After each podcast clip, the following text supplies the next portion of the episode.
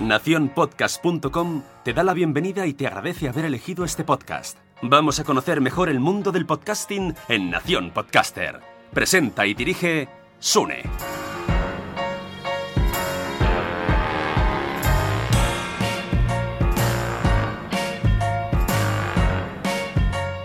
Bienvenidos a Nación Podcaster, yo soy Sune y hoy tengo el placer de tener conmigo a Alejandra Torres, eh, productora de podcast, cofundadora de Drop the Mic, la comunidad de podcasters pertenecientes a producciones independientes. Eh, está confinada en Argentina y te agradezco muchísimo eh, tu presencia, aunque te hubiese liado con el horario, pero hemos coincidido. Muy buenas, Alejandra. ¿Cómo te va, Sune? ¿Todo bien? Muchas gracias por la invitación. Estoy contentísima de estar acá y finalmente charlar, porque nos seguíamos en las redes nosotros, pero nunca habíamos cruzado palabras así eh, de voz. Así que muy contenta de, estar acá en, tu podcast y poder charlar. Bueno, muy agradecido de que vengas. Primero, si te parece, vamos a hablar primero eh, de ti y qué haces tú, una chica como tú, en un podcast como este. Vamos a hablar luego de, me vas a explicar un poco el podcasting en Argentina en el año 2020, que es en el que estamos. Luego vamos a pasar a, ya vamos a profundizar qué es Drop the Mic, cómo lo habéis creado. Y luego vamos a hablar eh, el por qué te he llamado. Hicisteis una encuesta sobre consumo de podcasting. Me ha encantado la encuesta y vamos a, a explicarla un poquito y vamos a dejar los enlaces para que la gente pueda, pueda verla porque me ha parecido muy, muy chula. Antes de seguir, deciros que este podcast está patrocinado por el aula virtual quiero ser podcaster.com, un aula donde tengo cursos en actualización constante, donde hay un grupo, una mentoría mensual o dos según estemos de tiempo, donde nos reunimos, hablamos de problemas de nuestros proyectos y según las necesidades de los alumnos, voy generando vídeos, voy actualizando vídeos y voy actualizando cursos. ¿Cursos de qué tipo? No solamente de cómo crear un podcast o cómo editar un podcast, también tenemos pues opciones de monetización, cómo crear audiogramas, cómo organizarse para que el trabajo sea mucho más fácil, un poco todo el camino de principio a fin sin dejarme nada que toca un podcaster para hacer su proyecto, para empezar su proyecto, para mejorar su proyecto. Os espero en quiero ser podcaster.com porque de verdad las mentorías grupales son chapo. Tenemos un grupo privado de Facebook donde además eh, está todo el día abierto a preguntas y respuestas y ahí también además hacemos comunidad. Os espero en quiero ser podcaster y ahora os dejo con Alejandra que es una maravilla de encuesta la que nos ha traído y espero que la disfrutéis.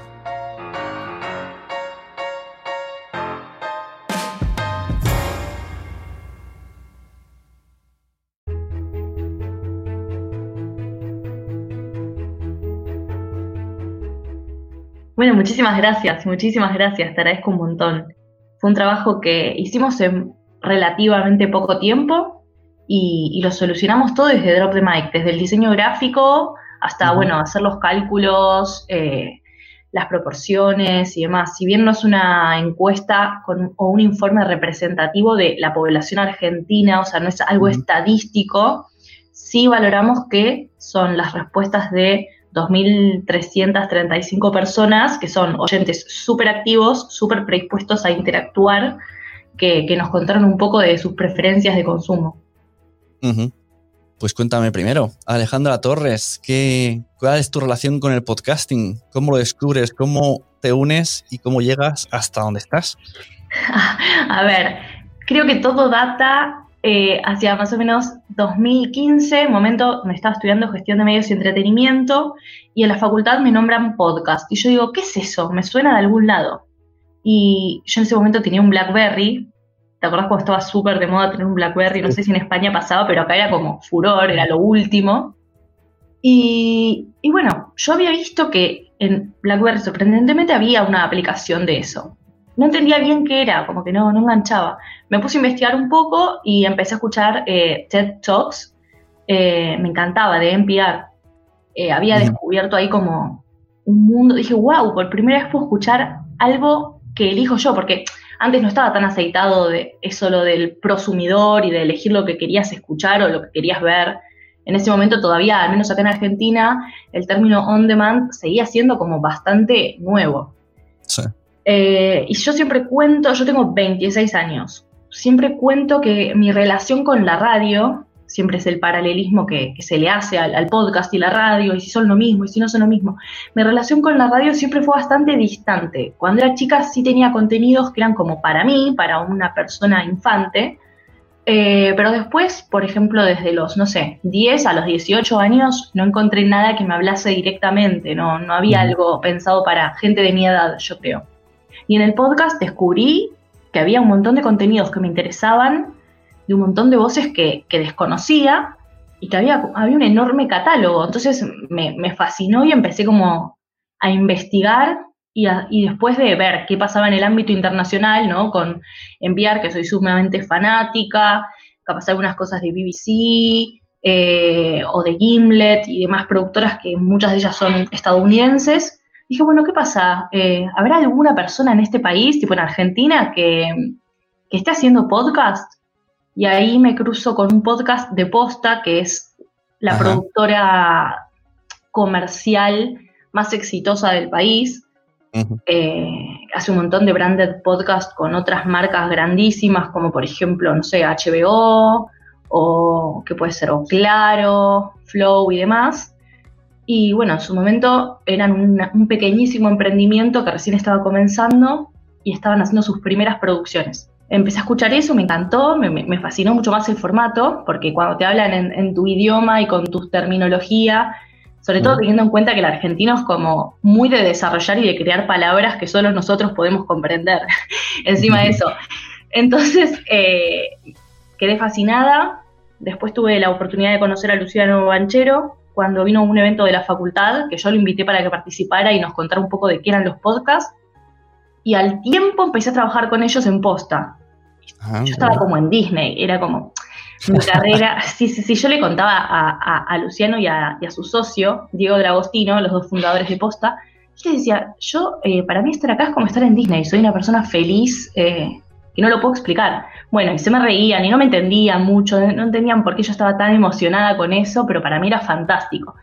Me dedicaba más que nada a hacer contenidos de redes y a pensar en cosas o estrategias para las audiencias, o sean los eventos o, o, la relación o los juegos que se proponían a través de las redes sociales, pero yo quería producir, o sea, era como mi sueño. Mm. Segundo paso que terminé dando, perdón, sí, te interrumpo, te estaba interrumpiendo. Adelante, no, no. Hablo mucho porque soy podcaster. Para eso he venido. ¿Qué te iba a decir? Termino eh, con Andy Cookier, Andrea Cookier, que es la cofundadora de Drop the Mic, me hago muy amiga en posta porque ella también había empezado a trabajar ahí al tiempo que yo empecé, al año de que yo había empezado. Ella tenía ganas de hacer un podcast que se llama Gatocracia, que es un podcast de gatos y de cultura pop, que la verdad muy divertido, o sea, la pasé muy bien haciéndolo. Terminé siendo la productora de, ese contenido, empecé a escribir guiones, eh, como que ya estaba un poco más metida, digamos, pero bueno, era algo, un producto que, estamos, que estábamos o estamos muy conformes, eh, pero bueno, éramos productoras sumamente independientes, imagínate, por más de que vos le quieras meter profesionalismo, que de hecho siempre se lo dimos, muchas ganas y demás, no pertenecíamos a una productora o una red de podcast, ni somos personas que son influencers, entonces hacíamos lo que podíamos respecto del alcance del contenido. Sin embargo, estábamos muy contentas. Al tiempo de eso, eh, me acuerdo que a Andy la invitan a uno de los podcasts de acá de Argentina que se llama Café con Java. Eh, quedaron en buena relación ellos y bueno, organizaron como una comida, una cena de fin de año en diciembre de 2018. Y todos empezaron, che, y se invito a, no sé, como grabábamos en varios estudios, en estudios específicos, como que nos conocíamos de nombre o que sabíamos que cierto podcast grababa en cierto estudio, entonces era como, nos conocíamos, pero no tanto. Y todos empezamos a invitar a amigos podcasters. Cuando quisimos ver la reunión, en vez de ser de tres personas, terminó siendo de 30, todos productores de podcast. Eh, algunos nos conocíamos solo de dar charlas, de algún evento en particular. Y, bueno, terminó siendo un o sea, una cena de 33 personas y dijimos, che, acá hay algo, porque estaban todos muy interesados en hablar sobre podcast. En ese momento éramos como pequeños bichos raros de seres, seres inentendidos que hacían algo que la gente no sabía qué era, no sabía ni pronunciarlo, o no se acordaba, o no entendía cuál era la diferencia con la radio. Entonces era como de repente nos encontramos y cuando terminó esa reunión, con Federico Rusconi y Andrea Cupier dijimos, che, ¿qué hacemos con esto? Acá hay algo, acá hay hambre de comunidad, eh, acá hay buena onda, acá eh, hay mucho interés por compartir conocimiento, por dar apoyo al otro. Me acuerdo que, qué sé yo, gente de Louis Podcast, que es otra productora de acá de Argentina, tenía muy aceitado el tema de las métricas y, nos contaba un poco de su experiencia. Después Mariano Payela de Lunfa eh, nos contaba un poco sobre, no sé, tips de producción o cosas de producción o experiencias que le, habían quedado, porque también es una de las productoras de podcast más, más viejas eh, de, acá de Argentina. Y, bueno, mucha sinergia y dijimos, hagamos algo, hagamos una reunión de nuevo. Y así fue, al mes siguiente, otra reunión, en una terraza de la casa de uno de los chicos que nos prestó y ahí fuimos muchos más. Terminamos hablando sobre modelos de negocio, dimos algunas charlas informales, nos conseguimos, no sé, unos sponsors de cerveza, me acuerdo, llevamos comida, fue como fue muy lindo porque fue sumamente colaborativo, cero pretencioso en cuanto al espacio en donde estábamos y, pudimos hablar un montón de, esto que nos gusta tanto y que en Argentina está recién empezando a desarrollarse, ¿no? Si bien hay productores eh, amateurs o independientes, recién como que empieza a ver, eh, se empiezan a asomar los anunciantes, se empieza a comprender que es un podcast, se empezó a ampliar el público, pero eso, bueno, si querés, eh, lo vamos charlando cuando, cuando hablemos sobre la encuesta que, terminamos haciendo. Y entonces estas reuniones creáis eh, Drop the Mic, que es una asociación que me explica saber cómo es exactamente, si todo el mundo puede entrar, cómo se apunta uno, y de ahí sale un podcast, que es de donde te he conocido. Exactamente. a ver, Cualquier persona interesada en hacer un podcast o que realice un podcast se puede sumar a Drop the Mic y es totalmente abierto y gratuito y colaborativo. Eh, lo único en lo que somos insistentes siempre, que me parece básico y es totalmente humano, es el tema del respeto, ¿no? Esto de ser respetuoso con la comunidad, respetuoso con los integrantes y demás. Siempre eh, tenemos foros de WhatsApp, tenemos grupos de WhatsApp que tratamos de moderar cuando se produce cierto tipo de debate candente o medio disputa, te diría. Entonces siempre tratamos de que se moderen las charlas, que haya respeto, que nadie se sienta ofendido, pero que son cuestiones puras, me parece, de una comunidad eh, que está a través de Internet, ¿no? que está intermediatizada. Digo, no solo tenemos los eventos que son de networking y otros que son de capacitaciones gratuitas, sino que también tenemos estos espacios virtuales en donde charlamos, compartimos noticias, debatimos cosas, etc. De esto, de Drop the Mic, sale eh, un newsletter en octubre de 2019. O sea, después de haber hecho como, no sé, ocho eventos en diferentes lugares, la comunidad se ha ido agrandando. Por cada evento éramos tipo 50, 60, 70, 80 personas, variaba. Creo que el máximo ha sido 70, no, no me acuerdo ya en este momento. Y empezamos a hacer un newsletter en donde queríamos realizar una especie de curación de noticias del mercado internacional, que sabemos que hay varios newsletters, eh, qué sé yo, está Pod News de Australia, va, yo empiezo a mencionar nombres, no sé si está bien, pero digo, tenemos Hotpod, bueno, hay varios de podcast en sí a nivel mercado e industria, pero sabemos que este tipo de newsletter estaba pensado más que nada en una persona, un productor argentino o del Cono Sur o de Latinoamérica, si, si querés.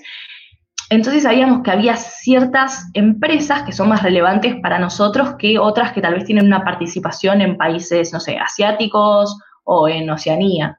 Entonces creo que la curación pasa por ese lado, tratar de detectar qué es lo importante para nuestra audiencia eh, regional, si se quiere, eh, y poder, bueno, aportar desde ese lado.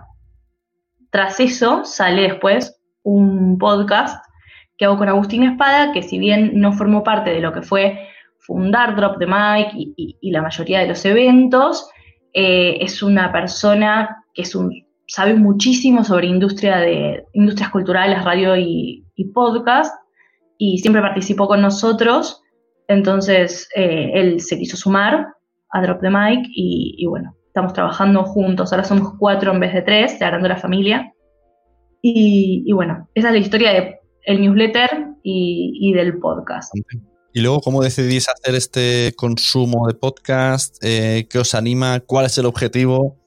Y los resultados. Ahora vamos a hablar de los resultados. Vamos a hablar de los resultados, perfecto. Bueno, desde que entré a Posta, o sea, desde ese 2015, eh, yo quería saber qué pasaba con la audiencia de Argentina. Siempre mm. fui muy curiosa eh, y tuve como una necesidad de investigar, que siento que la palabra investigar me queda bastante grande porque esto recién empieza, pero de saber qué pasaba.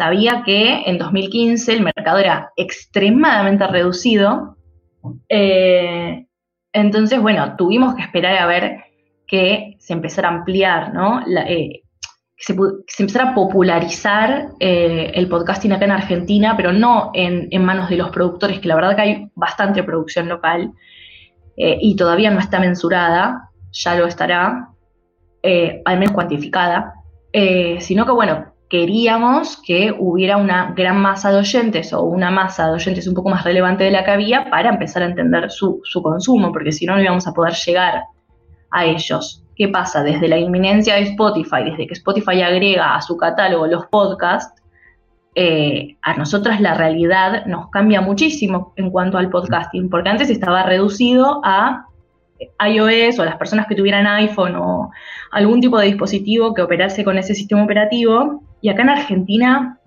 aproximadamente el, no sé, el 75%, 80% de, de, los habitantes usan Android. Estábamos, o sea, nuestro mercado estaba totalmente limitado por cuestiones tecnológicas no solamente por ese sistema operativo que era clave, porque si no sabes que algo existe, ¿cómo lo vas a consumir? En, Argentina consumís eh, Evox o algo parecido, porque aquí, antes de que llegase Spotify, pues diríamos que estaba Apple Podcast y Evox o iVox. Mira, Evox o iVox eh, no es una de las plataformas más populares para nada. De hecho, eh, en la encuesta salió que aproximadamente el 7% de, de los encuestados escuchan a través de esa plataforma. Hoy la plataforma más popular en Argentina es amplia, por amplia diferencia Spotify.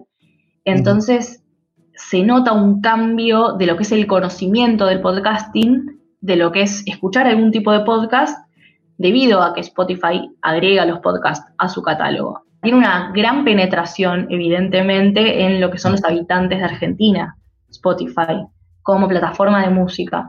Entonces, muchos que ya tenían instalada esa aplicación empezaron a ver o a curiosear qué era un podcast, cuáles eran los contenidos más relevantes según los charts de la misma aplicación o, por las categorías y demás. Y, no sé, de repente muchos amigos que no entendían lo que hacían, que lo que yo hacía, me, terminaron diciendo, che, estoy escuchando un podcast. Eh, y así un montón de gente que empezó a entender lo que era un podcast. Sumó también otra cosa que es relevante y ayudó al sector. Va, son dos uno, el crecimiento del 4G acá en Argentina. O sea, hay que también saber entender que la tecnología y las redes e Internet son bastante inferiores respecto a otros lugares del mundo. Si bien hay penetración de Internet en todo el país, aproximadamente un 90% de distintas formas, móvil o, o en la computadora, teníamos que mejorar o tenía que suceder esto de que el 4G se instalara en los smartphones para también y tener mejores packs de, datos para que la mm. gente también dijera, bueno, voy a gastar mis datos en escuchar un podcast, ¿no? era todo un tema.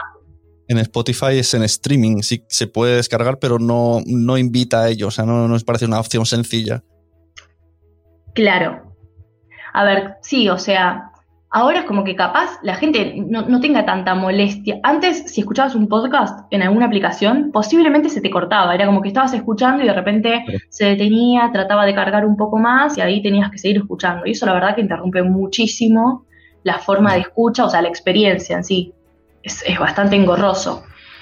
Eh, después de estos cambios culturales, sumado a la inminencia de Spotify, sumado a la gran producción de contenidos que hay, a nivel cantidad y a nivel calidad, me animo a decir también acá en Argentina, dentro de nuestras posibilidades, empezamos a notar que hay una audiencia que empieza a interesarse y a conocer un poco más sobre este formato, sumado también a que varios medios locales entre 2018 y 2019 eh, empezaron a experimentar y a tener sus propios podcasts. A ver, grandes medios como La Nación o Infobae incluso editorial Octubre, que es de Perfil, si no me equivoco, de otro diario bastante conocido acá en Argentina, empiezan a sacar sus podcasts o empiezan a asociarse con podcasters eh, para transmitir este tipo de contenidos, entonces eso eh, renueva y alimenta al ecosistema de, oyentes de podcast porque empieza a atraccionar muchos nuevos que antes no tenían idea de, lo que se trataba. Claro, ya no hay ni, siquiera que explicar qué es un podcast, que ya es un gran paso. Exacto, empieza a, generar eso, que no, no, tenés que contar qué es o no tenés que mostrar qué es. Todavía, de todas formas, eh, tenemos un enorme camino por delante, ¿no? No tenemos, unos, no tenemos datos de, de, cuánta es la popularidad o el conocimiento por sobre este formato de distribución o de este tipo de contenidos.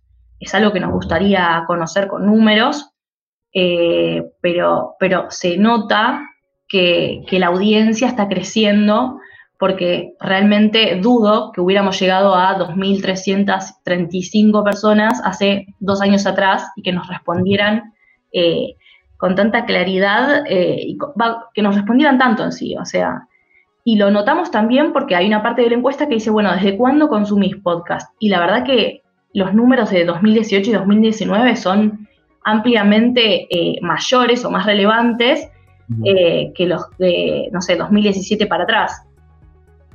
Sí, pues si quieres, si la tienes delante, vamos echándole una ojeada.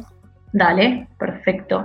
Bueno, veo que habéis tenido un montón de colaboradores que os han ayudado a hacer la, encuesta, así que me alegro por ello. Sí, sí, sí, la verdad. Eh, a ver, también facilitó un poco el contexto. Eh, como te digo, si somos una comunidad dentro de todo pequeña y donde los participantes o ya los productores o generadores de contenido son los que ya tienen su audiencia y nos ayudan a difundir esta encuesta, ya la verdad que teníamos como como cierto paso ganado, porque no teníamos que contactar desde cero a las personas o pedir ayuda desde cero, sino que al tener una comunidad generada sabíamos que todos nos íbamos a beneficiar de los resultados.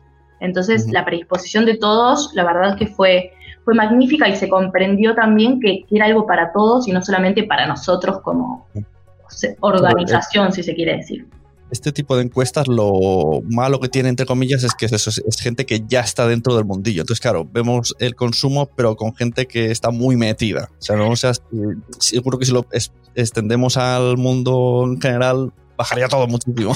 Exactamente, o sea, por eso hice como esta diferencia al inicio de, de nuestra charla. Nosotros acá tenemos datos de oyentes actuales, no oyentes potenciales o personas que tal vez no conocen el podcast. Y por eso me gustaría conocer todo lo demás. Hoy, con los recursos que teníamos, eh, hicimos como un conocimiento ya de oyentes actuales y de cómo consumen estos oyentes que deciden contarnos sus preferencias. Que, a ver, es valioso, a mí me parece que sí, eh, pero bueno, uno quiere conocer también qué es lo que está pasando afuera de los que ya son oyentes. Pero bueno, nada. Sí, bueno, pero, Esto de todas formas nos da pistas. Claro, sí que es verdad que los datos eh, no dejan de ser porcentajes y sirve para extrapolar perfectamente de qué pasaría. O sea, cuando alguien nuevo entra, pues se supone que nos guiamos por las estadísticas. El, mundo se guía por las estadísticas. Tal cual, tal cual. Y bueno, ya hemos comentado que queremos seguir con esta encuesta de forma anual para poder comparar, eh, comparar los resultados, y saber cómo van evolucionando. Bueno, vemos que era, era de esperar, lo, donde más se escucha 96% en el smartphone. Y como has dicho bien, en Android el 74%.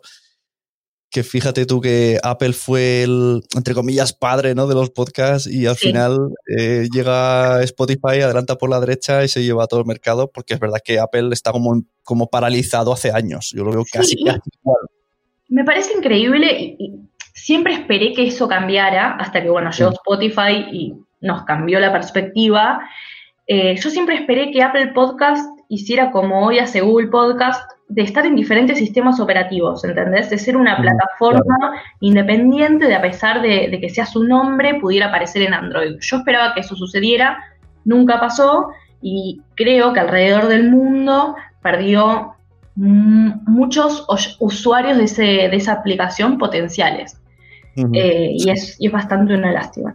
Incluso yo también pensaba que algún día se harían como hosting, alojamiento de audios, que ni siquiera, ni siquiera son eso.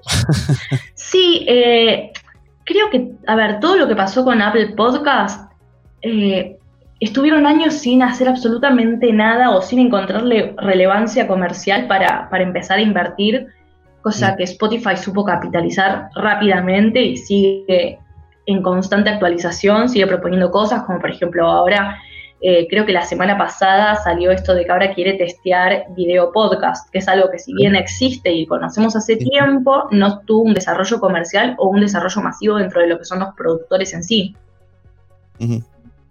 Sí, sí, cuando hablamos de podcast enseguida pensamos en, audio. Sí que todas las definiciones incluyen vídeo, pero ni se nos ocurre ni, se ni nos planteamos empezar un podcast en vídeo. Esto es como, ya sería como, bueno, pues esto es eh, además en, YouTube o en Instagram, pero ya no lo llamamos podcast. Exacto. Sí, yo tengo como toda una cosa relacionada a eso. Yo pienso que, a ver, como estudié medios y cada, por mm. ejemplo, una película primero se distribuye, o antes, antes de la pandemia, antes del coronavirus, ahora las cosas van a cambiar, pero digo, tradicionalmente la distribución era bueno, primero se estrena en cines y después se estrena, no sé, pay-per-view y después en cable y después en eh, televisión de aire y después, bueno, en diferentes lugares, ¿no? Los aeropuertos y demás. Eh, va, viste, en las pantallitas del avión y demás. Eh, yo pensaba que, o sea, a lo que voy es que el podcast puede estar explotado o distribuido como primera ventana de distribución a través de nuestros podcasters favoritos o a través de las aplicaciones como Apple Podcast, Spotify y demás, pero como segunda ventana de distribución, para mí puede distribuirse en YouTube, ¿entendés? Que de hecho coincide, coincidía esa intuición con las plataformas que los argentinos elegimos, o al menos todas 2.300 personas, elegimos para consumir podcast, que si querés eh, nos corremos a esa parte. Esto es eh, muy relativo según el objetivo que tengamos, porque si tú tienes muchísima audiencia en Instagram, pues a lo mejor tú creas tu podcast en un audiograma de nueve minutos, te lo pones en IGTV y ya te funciona para, para lo que quieres, que es llegar a la gente y si encima eh, Instagram TV permite monetizar, pues ya te vale subir el podcast ahí. Es que esto es muy, un debate que puede dar mucho. O sea, los muy puristas del podcast como nosotros, o el que directamente quiera, no quiero que mi mensaje llegue y mi objetivo es llegar a esto y me da igual por dónde llega. Exactamente. Yo tengo como un mix bastante como 50 y 50 porque hace tiempo me dedico al marketing digital también.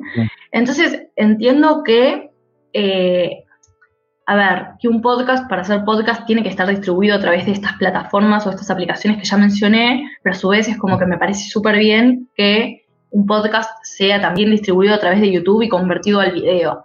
Eh, pero bueno, me parece que, lo mismo se puede hacer con Instagram TV.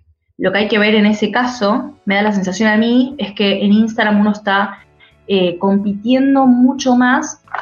Instagram, al ser una aplicación, digo, generalmente de, uso de teléfono móvil, ¿no? No tanto de, no tanto como YouTube, que según unos informes que vi, cuando la gente escucha podcast a través de YouTube, eh, generalmente está sentada en, un en una computadora de escritorio eh, o en una PC.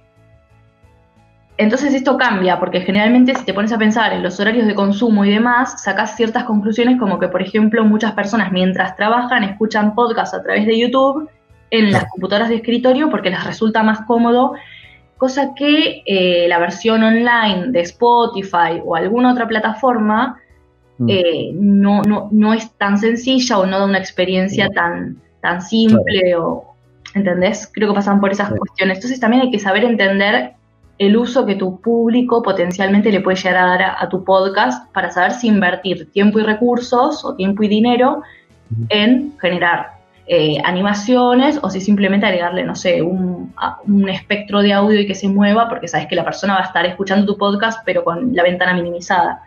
Eh, o sea, hay mucha tela para cortar por ahí y es súper interesante eso. Y tanto, y veremos a ver en qué acaba. Mira, estoy en la, página de las plataformas más usadas. Me llama la atención el, el podium que habéis puesto en Argentina. Eh, primero, Spotify Premium. Segundo, Spotify. No, segundo, YouTube.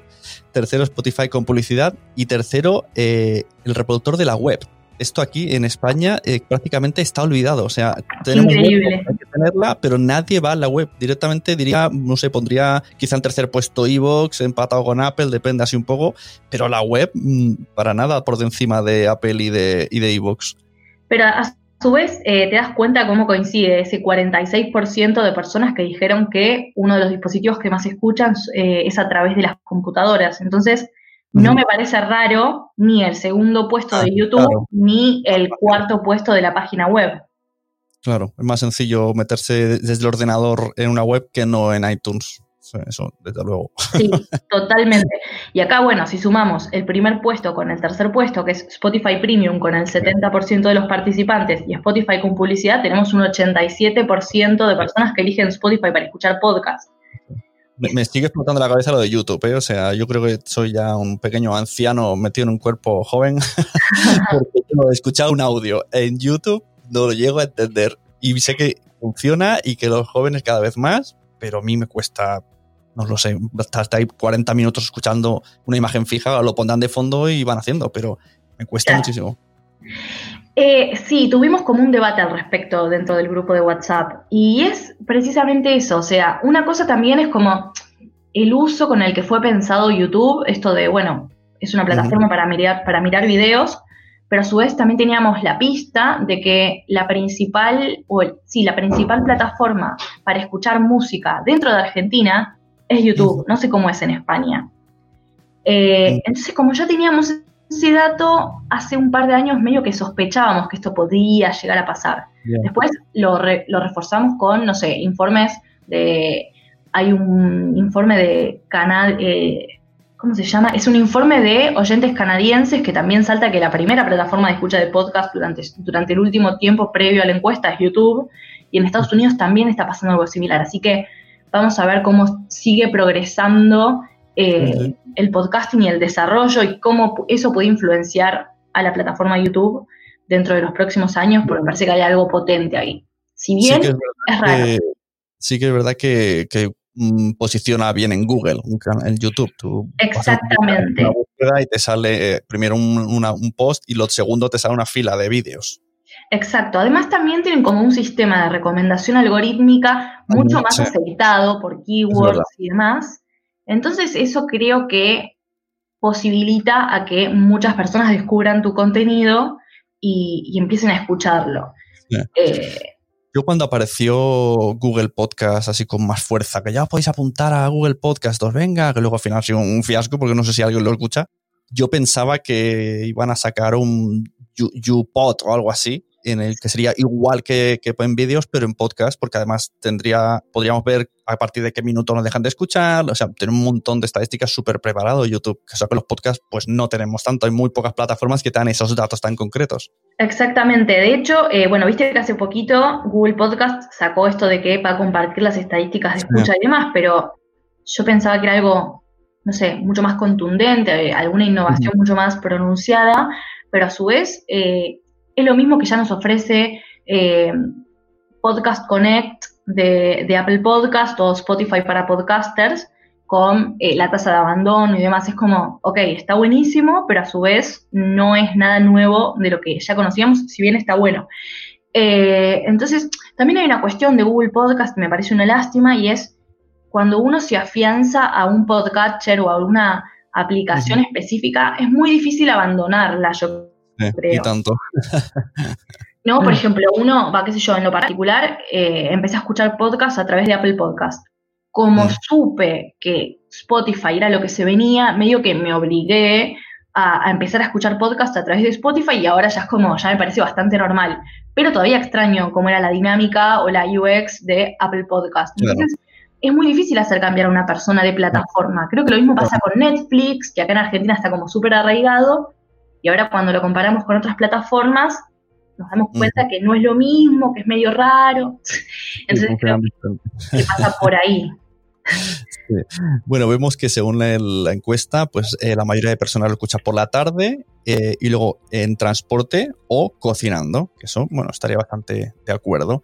Si te parece, pasamos a los formatos, que también mucha, es una de las preguntas que me hacen muchas personas cuando quieren empezar un podcast y ¿cuál es el formato que más escucha? Pues bueno, según esta encuesta, 51% eh, conversacionales y lo segundo inmediato, 22% entrevistas, que ya hay un gran salto de 51 a 22. Luego ya va pasando, ya va bajando muchísimo. Narrativos el 16, monólogos 5, ficciones 2 y resumen de noticias 1. Pero se queda la gente en conversaciones de pues, un grupo de gente hablando en torno a un tema. Sí, y por esto pasan un montón de cosas, ¿no? Primero, eh, cómo a veces se recae en que un podcast de conversación es menos producido o lleva menos, menos tiempo de preparación, lo cual no siempre es cierto, ¿no? Tener un buen podcast que enganche a la gente es todo un desafío de producción, Pero bueno, yo creo que también se debe a dos cuestiones. Por una parte, que es lo más cercano al formato radial que ya se conoce y a su vez es bastante entretenido porque hay varias personas interactuando y demás, ¿no? Es como fácil de escuchar y no te genera tanta eh, exclusividad de prestar atención a la hora de comprenderlo. Cosa que sí sucede en un podcast narrativo o documental y mucho más también en un podcast ficcional. Eh, también hay otra cuestión, te decía, que es lo siguiente y pasa bastante, es como una pregunta muy de marketing o una pregunta muy, en Argentina se dice, ¿qué nació primero, el huevo o la gallina? No sé si allá también se usa eso. Y acá es, eh, acá ¿por qué se consume tanto conversación? Porque habláis mucho, esta me la sé. Exacto. Eh, ¿Qué te iba a decir? Entonces es como, ¿la gente está consumiendo en función a la oferta que estamos generando los productores o está consumiendo y prefiriendo en función de sus gustos o de la facilidad de consumo o de escucha? O sea, hay como muchas preguntas que te despierta esto. Eh, tiene que ver con que en, los medios tradicionales no puedes escuchar charlas en torno a temas que a ti te gustan. Como veo también en la lista, lo, que más eh, triunfa es cine y series, pues es muy difícil escuchar una tertulia de cine y series en la radio. Normalmente te sale una persona, llega a la sección, la serie de no sé qué, te suelta, te, te hace la reseña y se va. Pero sí, no es más corto, menos. Claro, y al ser eh, gente opinando, pues tú puedes sentirte identificado. Pues mira, este dice que no le gusta Juego de Tronos como a mí, para una vez persona que lo dice. claro, es verdad, wow, no puedo creer. Eh, no me gusta, no me gusta. Increíble, increíble. Igual yo voy a contar también, ya que estamos en confesiones de Juego de Tronos, eh, yo no la vi completa, me quedé como en la segunda temporada, la quiero ver, pero bueno, claro, ¿por qué? Porque exige demasiado. Empiézalo, porque te dormías, ese que me pasa a mí, tres temporadas y muchas siestas me he echado.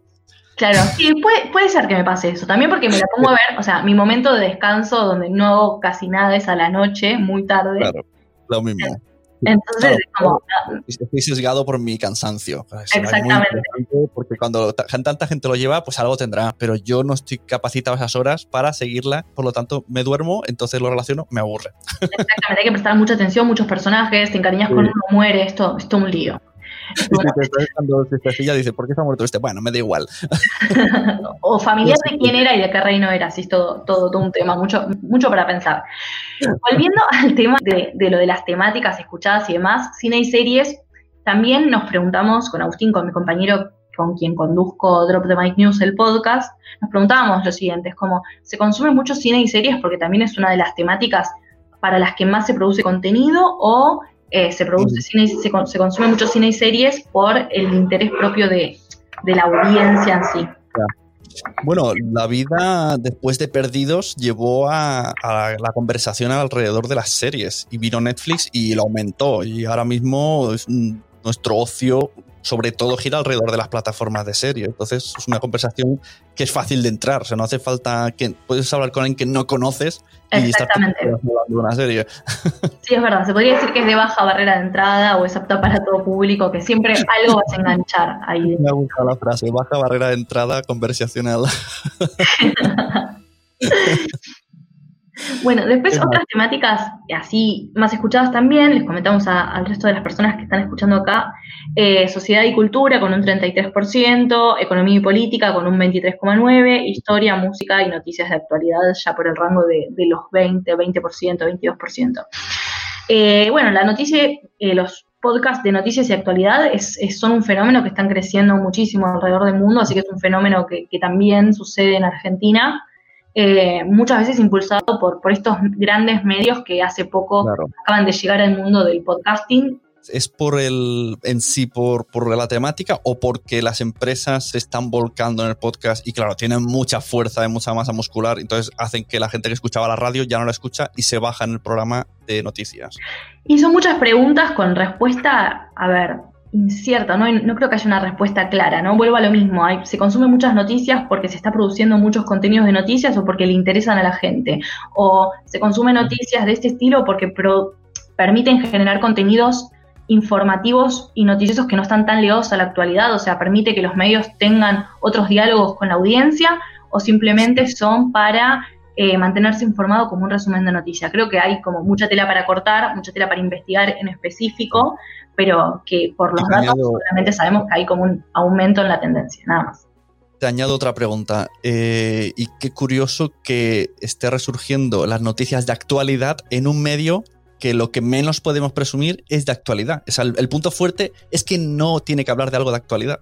Exactamente, sí, eh, eso la verdad que me sorprendió en un momento y ahora comprendo que, bueno, que tiene como dos usos ese tipo de, contenidos. Primero, el, uso del día, nace en el día y muere en el día, ¿no? Porque el resumen de noticias más importante de, hoy solamente me va a importar hoy. Y también empieza a funcionar el podcast, yo creo, como, como un eh, documento de archivo, ¿no? Sabemos que si ingresamos al, eh, no sé, al primer día que se anunció la cuarentena obligatoria en Argentina y la buscamos en algún podcast de noticias que haya hablado sobre eso, ya nos queda el resumen o el archivo sonoro, entonces me parece que puede llegar a tener un valor a futuro, como cuando uno va a la biblioteca, por ejemplo, y por algún tipo de trabajo, consulta los diarios de, no sé, de 1900 y algo en un momento histórico específico y ve qué es lo que pasaba a su alrededor.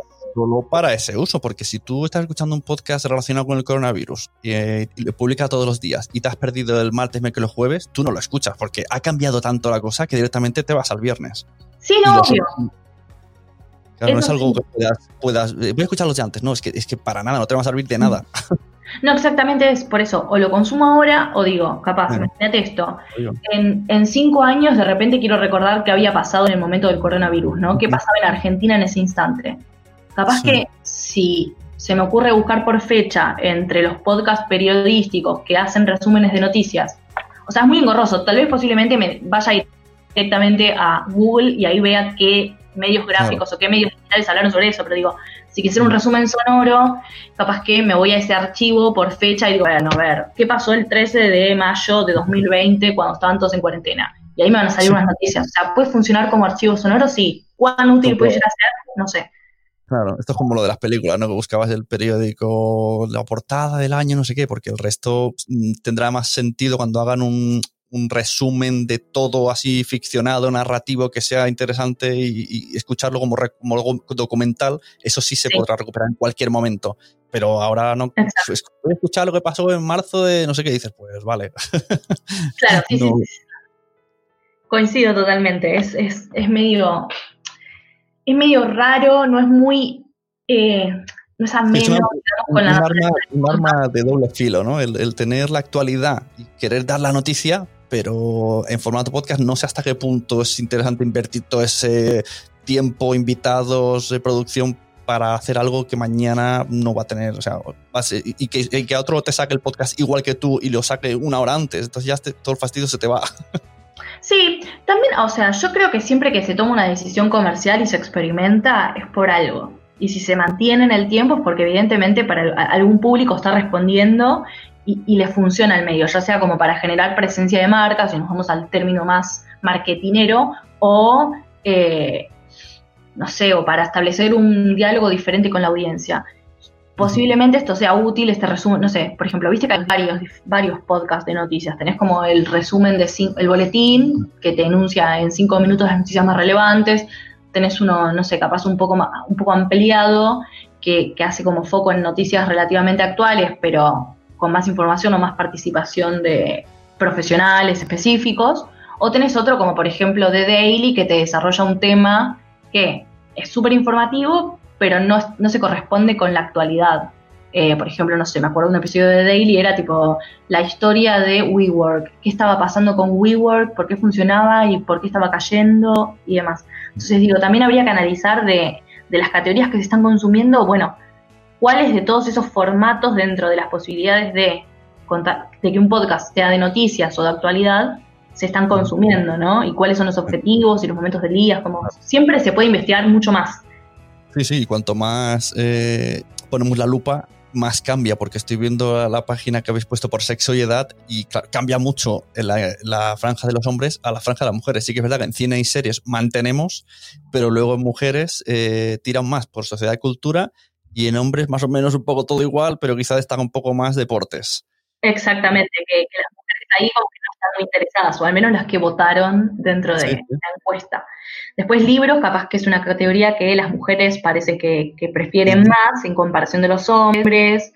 Tenemos también autoayuda y bienestar, que mira, hay un 12% de mujeres que dicen que lo prefieren a un 8% que, de hombres que dice que no, que no le interesa tanto. Entonces digo, está bueno también empezar a ver, bueno, qué es lo que está consumiendo cada género, también habría que agregar más, me parece, eh, para saber cómo pensar la comunicación y ejemplos y referencias y demás, enfocado en el público objetivo de cada contenido. También me quiero dar un salto al momento en que preguntáis por la duración de los podcasts, porque esto es, una de las preguntas que todo el mundo cuando quiere hacer un podcast te lo dice, pero ¿cuánto tiene que durar? Y dice, a ver, yo siempre digo, bueno, lo que tú te dé, pero claro, está claro, si haces uno de tres horas, pues estás ocupando tres horas de oídos de otra persona, aunque exista el botón pausa, que parece que hay gente que no lo conoce. Y aquí, por lo que veo, pues el 36% dice que escucha pues de 36 minutos a 45 minutos, que me parece bastante fidedigno aquí también eh, a España, es una media bien. Porque a mí los súper, súper cortos no creo yo, se escuchan, sí, pero no sé, uno medianamente, creo que el podcast está más hecho para eso, para adentrarse un poco más. Sí, eh, yo soy, a ver, la realidad, yo siempre digo esto, eh, para mí un podcast tiene que durar lo que tiene que durar, ni un segundo más, ni un segundo menos. Entonces, cuando nos ponemos a pensar, quiero aclararle a los oyentes que dentro de lo que es esta pregunta de la duración, ¿cuántos son los podcasts que más escuchás o cuántos duran? Si bien el 36%, como dijiste vos, mencionó que escucha de entre 36 a 45 minutos, cuando vamos a la parte de qué duración preferís escuchar, que no es lo mismo que la que escuchas actualmente, ya ese 36 a 45 minutos baja aproximadamente un 7%. O sea, se empiezan a retroalimentar los podcasts de abajo que, eh, perdón, de arriba que duran un poco menos. Es curioso que en ambas listas, en la que consume y la que le gustaría consumir, casi empatan o muy cortos o de una hora. O sea, lo que está antes y después de, los 30 minutos. Sí, sí, sí. Por ahora, eh, claro, son esas las duraciones que, que disfrutan. Si bien sabemos que hay una tendencia a podcasts cada vez más cortos, creo que el año pasado Megafon había anunciado esa tendencia en crecimiento, yo creo que esto puede estar bastante ligado al tipo de podcast o al tipo de formato que tenés para hacer tu podcast, ¿no? Capaz eh, no es lo mismo prestar la atención a un podcast de conversación o de mesa redonda que dure 36 minutos a escuchar todo un documental sobre algún tema muy específico que dure 36 a 45 minutos. Eh, entonces, para mí, para mí, esto es una opinión totalmente personal, el formato de debería estar pensado en función de la duración, o sea, son dos cosas que deberían ir bastante juntas, teniendo en cuenta el nivel de atención y de compromiso que le tiene que dar el oyente para, comprender tu contenido. Pues sí, también habéis eh, preguntado sobre eh, la calidad, o sea, el, que, cuánto es importante la calidad del audio en el podcast y veo que el 60% dice que muy importante. He visto mucha gente que dice, lo importante es el contenido. A ver, sí, pero un buen contenido con un mal audio te, tumba el podcast de primeras. En cambio, un podcast con buen, con buen audio y contenido regular se mantiene si engancha y si atrapan los podcasters. Exactamente, coincido totalmente. O sea, la verdad que es una lástima de cierta forma que si tenés un muy buen contenido a nivel guion, no lo puedas lucir, eh, la gente no lo pueda apreciar si tu audio no está funcionando bien, pero creo que es un estándar o un parámetro que, los oyentes valoran mucho, porque quieren escuchar lo que vos tenés para comunicar con la menor cantidad de interrupciones posibles. Pues sí, mira, y esta parte me interesa. Tú que además has dicho que venías del mundo del marketing. Eh, formas más utilizadas para descubrir podcast. Creo que es, la asignatura pendiente del podcasting en general. Es muy difícil encontrar un podcast porque, como hemos dicho, Google no indexa, las plataformas no te encuentran por título. Apple Podcast, si te equivocas en una letra, ya no te encuentra. o si tienes un acento ¿Cagado? ¿Cagado? sí, claro, o sea, nosotros calculo que a los franceses les debe pasar lo mismo, como un acento que pones mal o una cosa que pones mal, ya está, eh, perdiste, fuera del juego. Además, hoy quiero, además de la encuesta, ¿cuál es tu opinión como eh, persona de marketing? ¿Cómo hacemos para que se escuchen nuestros podcasts? Esto es una de las esto es el maná de todos los podcasts. ¿Cómo hacemos que me descubran? ¿Cómo hacemos para crecer? Claro, o sea, siempre hay que tener en cuenta que el podcast es un contenido que surge de Internet y que estamos muy ligados a eso. Entonces, para llegar a tener mayor notoriedad, para llegar a nuestra audiencia objetiva, una de las cosas que tenemos al alcance son las redes sociales, que para las personas que votaron en esta encuesta, el 64% de ellas descubrió podcast a través de las redes sociales. Entonces, eh, siempre que, capaz me consultan, yo brindo consultorías, cada vez que me preguntan sobre, bueno, ¿qué, ¿qué, voy a hacer con un podcast? ¿Lo hago? ¿Qué sé yo? Y demás, digo, bueno, no es solamente hacer un podcast, no es solamente hacer un guion, es preproducirlo, producirlo, postproducirlo y también dedicarle un tiempo a, las redes sociales, porque si no, ¿cómo la gente se va a enterar? Y creo que este número también nos da un parámetro de, bueno, si vos querés realmente tener, o sea, hacer de tu podcast un negocio o un ingreso, o querés que, eh, querés que la audiencia que, tiene de forma orgánica empiece a crecer, eh, deberías invertir en una estrategia publicitaria de redes, una promoción donde vos le decís el público objetivo al que querés llegar y vas viendo qué va pasando. Entonces, la verdad que los números acá muestran que, bueno, que las redes sociales son el primer factor de contacto, seguido también por la recomendación de amigos, que es algo que se ve en diferentes reportes, y la cross promotion entre otros podcasts, ¿no? Muchas veces estamos escuchando un podcast, pero hay un corto de segundos en donde escuchamos otro con un tema capaz relacionado que después nos termina interesando. Sí, yo creo que el podcast, eh, su fuerte es que es un medio muy social. Yo siempre digo que lo trato como, como otra red social dentro de las capacidades que pueda tener. O sea, no es lo mismo la radio que habla, te explica su cosa y adiós, y a lo mejor ni da igual la audiencia, cobra y al día siguiente vuelve al radio. Y en cambio, yo siempre digo que el podcast ni siquiera termina cuando le das al stop, ni siquiera termina cuando terminas de editar. O sea, continúa cuando lo has soltado en redes, cuando te preguntan cosas, tienes que alargar el programa en formato mm, tweet, en formato mensaje de Instagram y, seguir dándole vida. Y si, hacen y si necesitas una segunda parte o traer al invitado de esa persona que te ha, te ha comentado, pues continúa ese programa en el siguiente. Entonces es como intentar retroalimentar todo lo posible. Yo creo que esa es una de las ventajas. Sí, es verdad. El podcast creo que tiende mucho más a lo que es la comunidad porque eh, establece mayores conversaciones y habla de, temas que, siguen siendo de nicho, por más de que los nichos se estén ampliando y que son súper específicos. Entonces es como todo el tema de comunidades, redes sociales y demás está todo muy aceitado y muy conectado. Al final de la, final de la encuesta veo que os habéis metido en el tema publicidad, financiamiento. Cuéntame, porque esto es un tema de lo más peliagudo. Los productores de podcast que queremos avanzar y profesionalizar, etcétera, lo vemos clarísimo, pero la audiencia no lo ve tan claro. Una audiencia acostumbrada a contenido gratis, contenido sin, De hecho, era uno de los fuertes al principio. Podcasting te, te, explicaba la información y ya está, no habían anuncios. Incluso hasta en YouTube hay anuncios que te pueden molestar. Y en principio el podcast, esto no venía incluido en el pack. Entonces, ¿qué, opinión has tenido y qué comentarios ha generado esto de publicidad? Porque además diferenciáis publicidad y financiamiento, lo cual incluye que el, oyente participe en algún tipo de donación, compra, etcétera. Exactamente. A ver, bueno, si quieres, eh, te cuento un poco de los resultados. El 44% de las personas, cuando les preguntamos si les molesta escuchar publicidad, dijeron que sí seguido por un 39% que dice, bueno, a veces me molesta, y un 16% muy benigno, gente muy de bien, que dijo que no le molesta. Eh,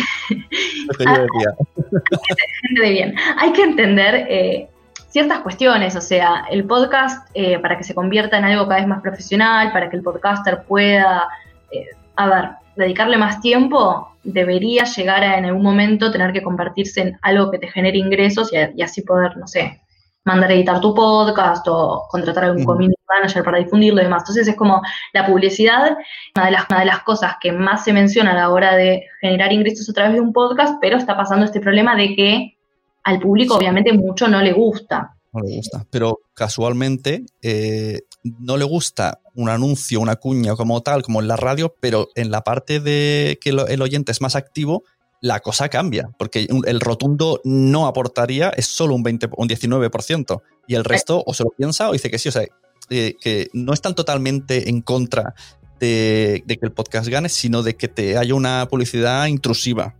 Exactamente, por eso también, a ver, si bien el 44% dijo mm, me molesta, dicen, bueno, si tengo que escuchar un podcast, prefiero que, digo, si tengo que escuchar una publicidad, prefiero que me la relate o que me la locute el mismo conductor o conductora de podcast y no que venga otra voz extraña o ajena a todo este mundo que me construye el podcast a contarme algo para venderme.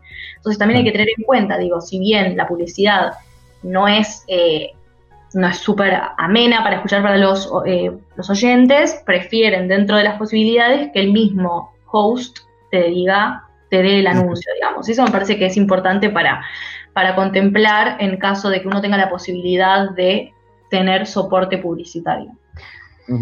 Después, bueno. Después de toda esta encuesta, que cuando ya cerrasteis, tu compañero y tú, ¿qué conclusiones sacasteis? ¿Que estáis contentos? ¿Lo veis bien? Vamos el, vamos el chiringuito.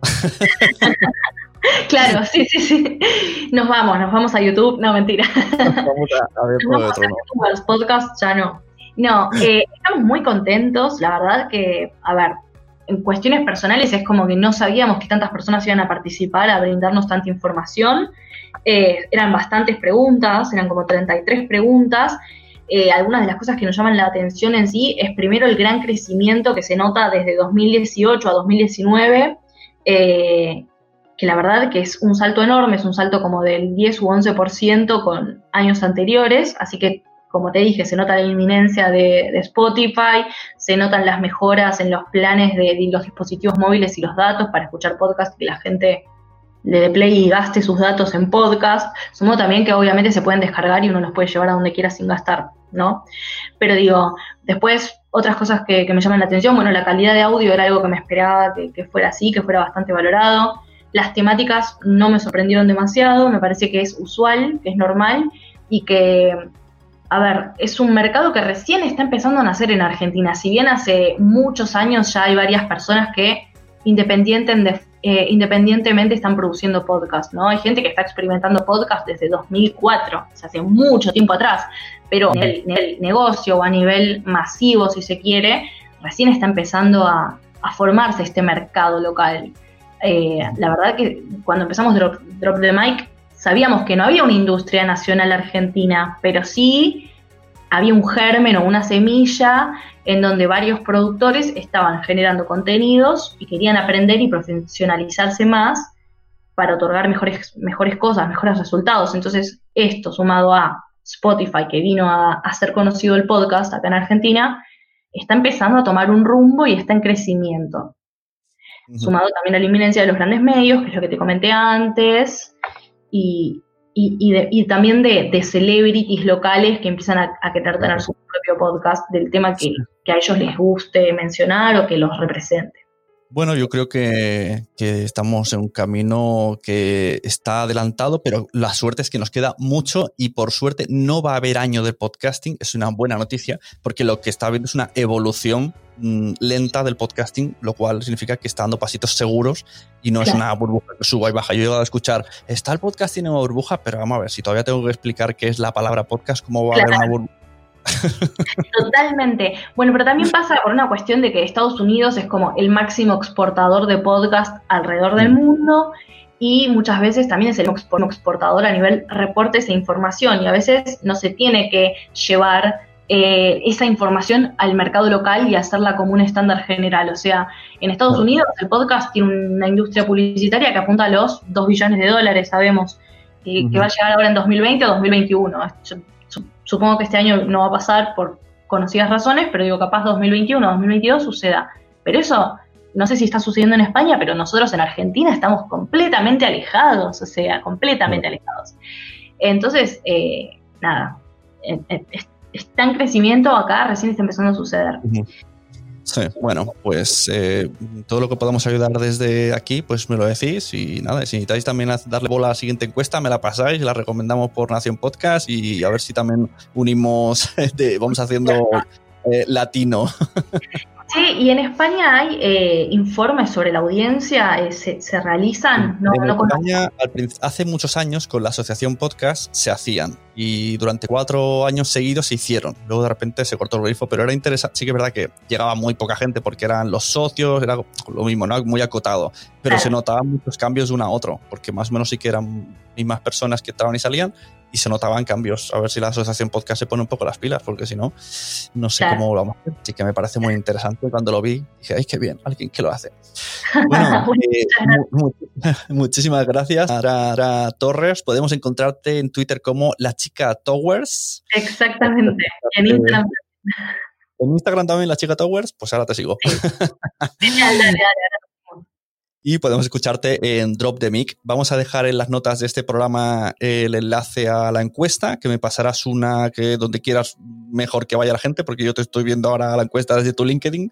Y, si quieres eh, explicarle la newsletter Drop the Mic y incitar para que se suscriban, pues adelante, es todo tuyo. Muchas gracias. Y ahora ya, mira, te despides todo el programa y haces tu último eh, call to action y nos vemos.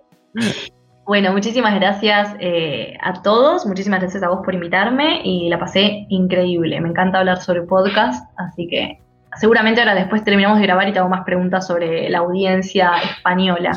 Ah, bueno, vamos a contar también, eh, si quieren suscribirse al newsletter de Drop the Mic, eh, les voy a dejar el link a Sune para, para que también, si están interesados, se pueden suscribir. Es algo que sale una edición por semana, al igual que el podcast. Las dos cosas tienen el mismo nombre también, así que van a poder encontrar fácilmente, al igual que los contenidos que, curamos y divulgamos. Pues muchas gracias, nos vamos viendo por las redes. Nos vemos por las redes y nos escuchamos.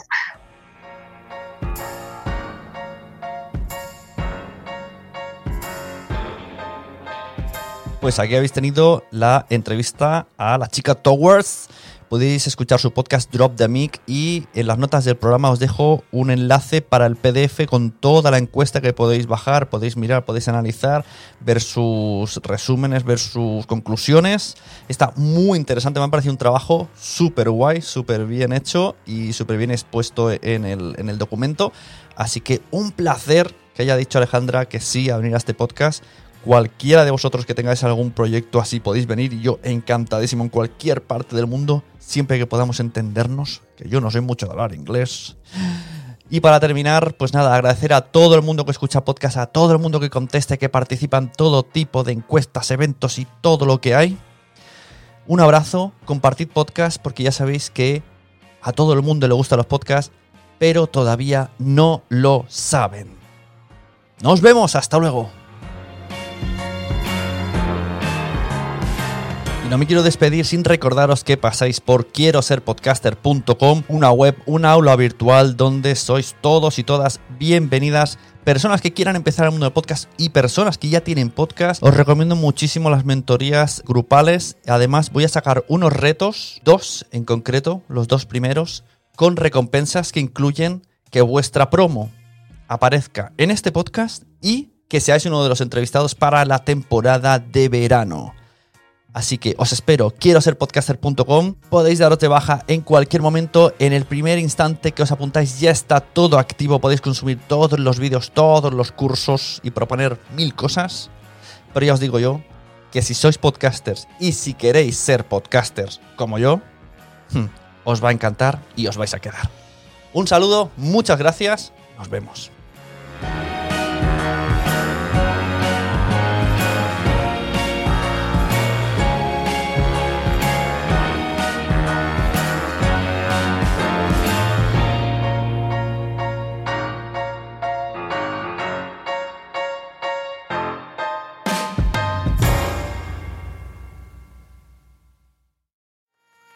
¿Te ha gustado este episodio? Pues vuelve al siguiente a por más. Y si te has quedado con muchas ganas, entra en nuestro premium. Quiero ser podcaster.com barra premium. Ahí tienes un montón de episodios más, además sin cortes y muchísimas cosas más extras.